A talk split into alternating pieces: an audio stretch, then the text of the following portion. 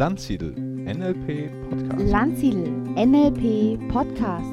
Landsiedel NLP Podcast.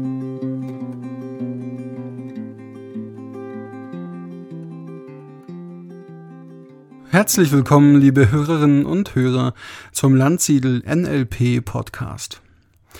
Das Verhandlungsreframing ist ein wunderbares Format, über das Stefan im heutigen Auszug der Masterausbildung reden wird. Viel Spaß und Unterhaltung wünsche ich dir beim Zuhören. Jetzt zeige ich euch unser Format. Also dieses Format ist immer dafür geeignet, wenn ihr Konflikte mit zwei Teilen habt. Es nennt sich das Verhandlungsreframing. Super auch einsetzbar überhaupt bei Verhandlungen, als Verhandlungsstrategie. Der Legende nach ist dieses Modell entwickelt worden von John Grinder, nachdem er ein Seminar zum Thema das Harvard-Modell besucht hat von Uri und Geller. Und er war wohl so angetan, dass er dachte, das brauchen wir im NLP auch, ein Konfliktmodell. Und von diesem Seminar inspiriert hat er danach das Verhandlungsreframing entwickelt. Dieses Modell geht so, es startet also hier, hier steht Symptom, aber letztendlich ist dieses Symptom hier ein Konflikt zwischen zwei Teilen, die in uns sind. Und was man macht, ist, dass man wieder Kontakt herstellt zu diesen beiden Teilen, so wie gestern auch. Okay, dieser eine Teil, der möchte, dass du im Bett liegen bleibst. Wie nennst du den denn? Mein Folentius oder so? Oder Schläfrius oder so? Und dieser andere Teil, der möchte, dass du aufstehst und Sport treibst, morgens um sechs schon.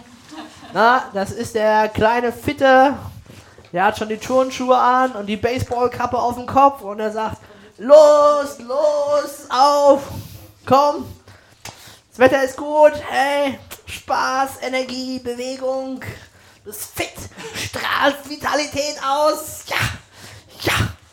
Und der Valentius, der sagt, äh, schlaf dich aus. Ah, wer weiß, wann du wieder ausschlafen kannst. Ah, nutze die Zeit im Bett. Erholung ist wichtig. So, das sind die beiden. Die werden also wieder charakterisiert, personalisiert. Und dann schaut man bei jedem von beiden, was ist das Verhalten und was ist die Absicht. Trennung, Absicht von Verhalten. Lieber Volentius, also was ist dein Verhalten? Ja, du willst halt schlafen, drehst dich um, stellst den Wecker nochmal länger, alles klar. Was ist deine positive Absicht? Ja, Stefan, ich möchte, dass du, dass du, dass du Energie hast, dass du ausgeschlafen bist, dass du, wenn du den Tag angehst, alle Ressourcen zur Verfügung hast. Erholung ist wichtig. Okay? Was möchtest du denn hier? Ja, was ich möchte für dich, ich möchte, dass du fit bleibst, dass du Energie hast bis zum Abwinken. So. Und was man sucht dann, ist eine gemeinsame positive Absicht. Jetzt habe ich sie gerade schon hier im ersten Chunk-Level gehabt, im Grunde. Ne? Beide wollen also, dass ich fit bin, dass ich energievoll bin. Und das ist das Spannende in dem Moment, wo man äh, zwei sich streitenden Parteien, in dem Moment, wo denen klar wird, wir sitzen im selben Boot. Eigentlich wollen wir genau das Gleiche. In dem Moment, wo die Stürmer sagen, hey, wir wollen vorne Tore schießen, aber das wollen wir, damit wir das Spiel gewinnen. Und die Abwehr sagt, nee, nee, wir müssen hinten dicht machen, aber das wollen wir, damit wir das Spiel gewinnen, ist klar, aha, wir haben das gleiche Ziel. Das ist nicht oft nicht so früh schon klar. Also sehr oft ist den streitenden Parteien nicht klar, dass sie eigentlich genau das Gleiche wollen, aber dass sie beide unterschiedliche Wege verfolgen, um dieses Ziel zu erreichen. Und für diesen Fall müsste ich hier bei der gemeinsamen Absicht verschiedene Chunk-Ebenen nach oben gehen. Ich müsste eine höhere gemeinsame Absicht finden.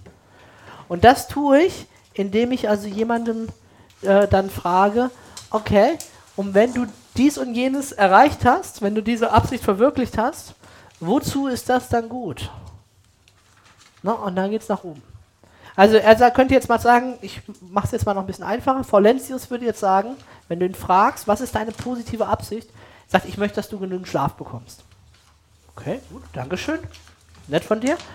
Ähm, wozu ist es gut, dass ich genügend Schlaf habe? Naja, dann bist du gut erholt und ausgeruht am nächsten Tag. Okay. Und äh, wozu ist es gut, äh, ausgeruht und erholt zu sein am nächsten Tag? Naja, du kannst die Dinge mit mehr Elan und Schwung angehen und wirst mehr erreichen. Ah, okay. Gut, Dankeschön. Jetzt frage ich hier den anderen. Das ist so ein bisschen so eine Gefühlssache, wann man mal wieder wechselt zwischen den beiden. Ich würde nicht ständig hin und her springen, aber man muss ja auch so ein bisschen so einpendeln. Ne? Auf welcher Ebene findet man was Gemeinsames? Ne? Und dann frage ich den hier, meinen Sporti, den frage ich, okay, was ist deine positive Absicht, dass du mich da morgens raustreibst zum Joggen und so weiter? Und dann sagt er einfach, ja, ich möchte, dass du in Bewegung bist. Ich, gut, okay, vielen Dank. Schön, dass du möchtest, dass ich in Bewegung bin. Wozu ist es denn gut? Was ist denn daran wichtig, in Bewegung zu sein? Naja, ich möchte, dass du, dass du Energie hast. Joggen erzeugt Energie, du kennst das doch. Ja, ich kenne das, klar. Okay, super, danke. Wozu möchtest du denn, dass ich Energie habe? Wozu soll das gut sein? Naja, dann bist du erfolgreicher bei dem, was du tust. Ah, ist dir eigentlich aufgefallen, dass hier Faulentius, dass der genau das Gleiche möchte wie du? Äh, ja, ich hab's gehört. Aber das kann ja gar nicht sein. Der will ja was ganz anderes. Der liegt doch da nur faul im Bett. Der verhindert eher meinen Erfolg. Nee, ach, der möchte genau das Gleiche. Hast du ihn gehört? Sag mal, Faulenz, ist dir aufgefallen, dass er das Gleiche Ja, aber komische Methoden. Sich erst da auszupowern, um dann nachher mehr Energie zu haben. Naja, okay. Okay, dann frage ich halt die beiden. Ne? Seid ihr bereit, gemeinsam über neue Möglichkeiten in eurem Verhalten nachzudenken, zu verhandeln? Und in der Regel sagen die erst dann, wenn ihnen klar ist, tatsächlich, wir haben beide das gleiche Ziel. Dann erst sagen die, ja, okay, komm, wir setzen uns an den Verhandlungstisch. Da ist aber oft schon die Hälfte eigentlich schon passiert. Was jetzt kommt, ist ein Verhandeln über ein neues Verhalten. Dieser Schritt hier, der kann auf zwei verschiedene Arten passieren. Die erste Art ist ganz kognitiv, so wie man das auch kennt. Ne, sag du mal deine Argumente, sag du mal, was wäre denn eine Möglichkeit? Man verhandelt über einen Kompromiss, wie sieht es denn aus? Ja, dreimal die Woche richtig lange ausschlafen, dann aber richtig oder am Wochenende oder so, aber dafür dann an drei anderen Tagen morgens früh raus und Sport machen, zum Beispiel. Oder zu sagen, hey, wie sieht's denn aus? Kann man nicht auch abends joggen und morgens lange ausschlafen und so weiter. Ne? Also wie auch immer, die verhandeln über ein neues Verhalten. Eine andere Alternative ist, das Ganze in Trance zu machen. Das heißt, denjenigen zu bitten, und ich habe es jetzt hier ja schon eingeführt mit meinen Händen, der rechten und der linken Hand. Und genau das tut man auch hier, ganz am Anfang schon, Teil 1, Teil 2, dass man die sich vorstellt, jeweils Sie wären auf den einzelnen Händen. Ne? Hallo? Ne? Sieht im ersten Moment ein bisschen komisch aus, ne? so als wenn man sich mit so äh, Puppen unterhalten würde, aber genau das ist eben die Visualisierung hier. So, und dann schauen die beiden sich an. Ne? Und jetzt funktioniert dieses unbewusste Verhandeln so, dass man den beiden eben, ähm, die jetzt hier auf den Händen jeweils sind, dass man ihnen suggeriert, dass sie sich aufeinander zubewegen können und dann, wenn die beiden Hände zusammenkommen, hat das Unbewusste eine neue Möglichkeit gefunden, dieses Verhalten jetzt zu integrieren oder anzuwenden. No, und da sage ich dann immer zu dem einen, okay, was hast du denn an Ressourcen, an positiven, an schönen Dingen? Was macht dich denn aus, Sporty? Was kannst du besonders gut? Okay, schick das mal dem anderen. Okay, und der schickt es dem. Und hier fliegen dann Farben und Energieknollen durch die Gegend. Und in der Zeit, wenn derjenige die Augen geschlossen hat, können die Hände immer mehr Stück für Stück zueinander finden. So lang und dann in dem Moment, wo sie sich berühren, kann das Unbewusste eine neue Idee, eine neue Möglichkeit haben. Das ist jetzt Zeitraffer, was ich gerade mache. Ne? Normal dauert es, äh, oder wohl, manchmal geht es auch schnell, aber oft dauert es halt auch viel länger. Und dann irgendwann berühren die sich, das ist ein ganz besonderer Moment. In dem Moment hat das Unbewusste eine neue Möglichkeit gefunden, wie die beiden in Zukunft miteinander umgehen. Es kann sein, dass sich gar nichts verändert äußerlich im Verhalten, dass man immer noch manchmal joggt und manchmal nicht, aber dass man viel friedvoller damit umgeht, weil man einfach für sich eine, eine Lösung dort gefunden hat. Und nicht irgendwann der eine sagt, Mensch, aber der lässt mich nie, äh, ich will auch. Ähm, es müssen auch nicht beide Hände jetzt krampfhaft äh, zusammengehen oder so. Ne? Also ihr müsst euch da nicht unter unnötigen Druck setzen. Lasst euch einfach die Zeit. Und manchmal ist es so, dass die Verhandlung noch nicht bereit ist wirklich hundertprozentig abgeschlossen zu werden, dass die Hände zusammenkommen. Manchmal reicht es schon, wenn zwei Verhandlungsparteien sich erstmal ein bisschen annähern. So wie im Kalten Krieg oder so. Ja, muss ja nicht sofort von jetzt auf gleich und wir öffnen jetzt die Grenzen oder so. Das ist Schritt für Schritt. Ja, kann sein, dass man dann irgendwann später weitermachen kann an der Stelle. Oder dass es denen reicht, dass sie sagen, oh, wir haben Respekt voneinander, wir haben unsere Idee, wie wir miteinander umgehen, aber wir müssen ja nicht gleich äh, miteinander kuscheln. Der Kreativteil fällt da weg oder, Ja. oder arbeitet er als Moderator eventuell? Eventuell könnte man ihn einbauen, falls nötig. Aber zunächst einmal ist er hier nicht vorgesehen. Ne, Es kann sein, dass man hier, wenn die beiden sich spinnefeind sind, irgendwie Dolmetscher braucht am Anfang. Oder so. Oder dass die sagen, okay, okay, Stefan, sag dem äh, Faulentius mal, er möge gefälligst seinen Arsch hochkriegen. Okay, Faulentius, ich soll dir vom Sport hier ausrichten, du mögst gefälligst seinen Arsch hochkriegen. Schöne Grüße zurück. Wenn der so weitermacht, werde ich demnächst den ganzen Tag schlafen. Also, ne? So. Ähm, ist, ist in dem Format irgendwo ein Schritt, an dem du prüfst, ob der Konflikt eine höhere Absicht hat?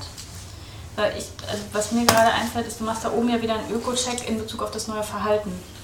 Was an der Stelle du nicht tust, ist ein Öko-Check, ob dieser Konflikt für irgendwas gut ist.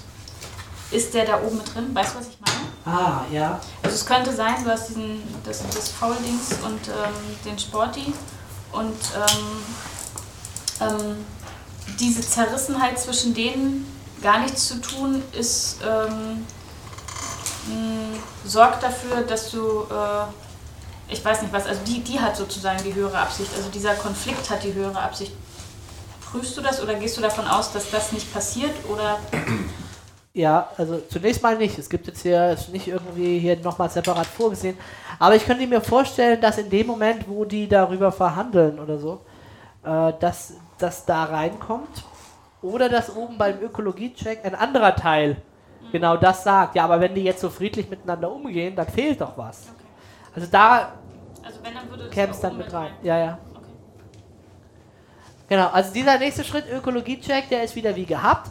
Die Frage, gibt es noch irgendeinen anderen Teil, der jetzt einen Einwand dagegen hat, dass jetzt in Zukunft diese beiden Teile so eng miteinander zusammenarbeiten, sich austauschen oder auf diese neue Art und Weise das Thema angehen.